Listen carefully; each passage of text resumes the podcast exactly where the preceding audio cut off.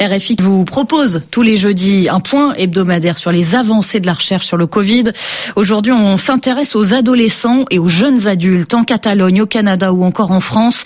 La part des 15-35 ans parmi les contaminés semble augmenter ces dernières semaines. On en parle avec Nicolas Roca. Bonjour. Bonjour Jeanne, bonjour à tous. Nicolas, pourquoi les jeunes préoccupent-ils les autorités sanitaires? Comme vous l'avez souligné, c'est parce qu'ils semblent plus nombreux à contracter le virus que lors de l'arrivée de l'épidémie. En France, Olivier Véran, le ministre de la Santé, a appelé la jeunesse à être vigilante face à ce qu'il a appelé un relâchement. Il a affirmé que les campagnes de dépistage laissaient remonter une tendance à la hausse chez cette population. Mais c'est un constat qui est aussi fait dans d'autres pays. Au Canada, les 20-39 ans sont désormais la tranche d'âge la plus touchée.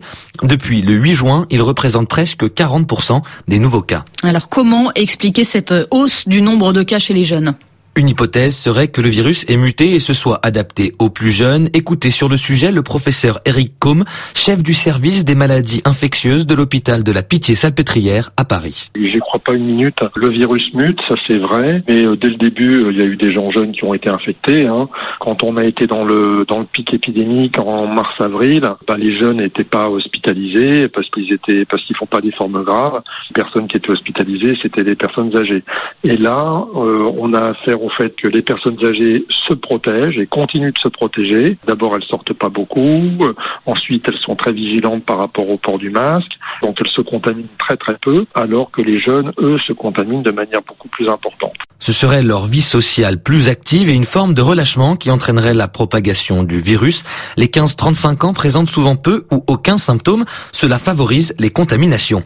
Les milieux festifs sont très critiqués par les autorités sanitaires, mais pour autant, ces foyers restent minoritaires. Par exemple, en France, les foyers épidémiques identifiés issus de rassemblements privés ne représentent que 5% des cas. Les transmissions lors de réunions de famille ou au travail restent nettement majoritaires. Alors les autorités en Catalogne ou encore en France ont commencé à limiter les rassemblements en extérieur.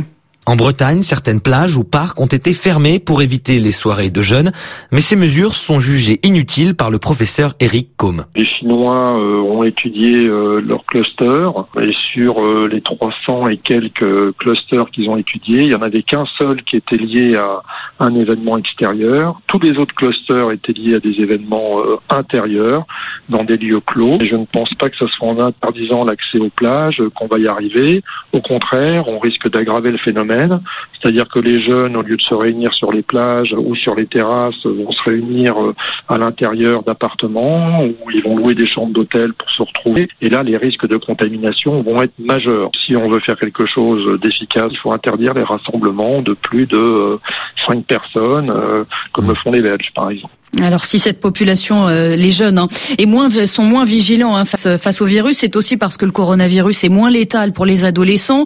pour autant, pour eux comme pour les autres, Nicolas, la, la prudence reste de mise.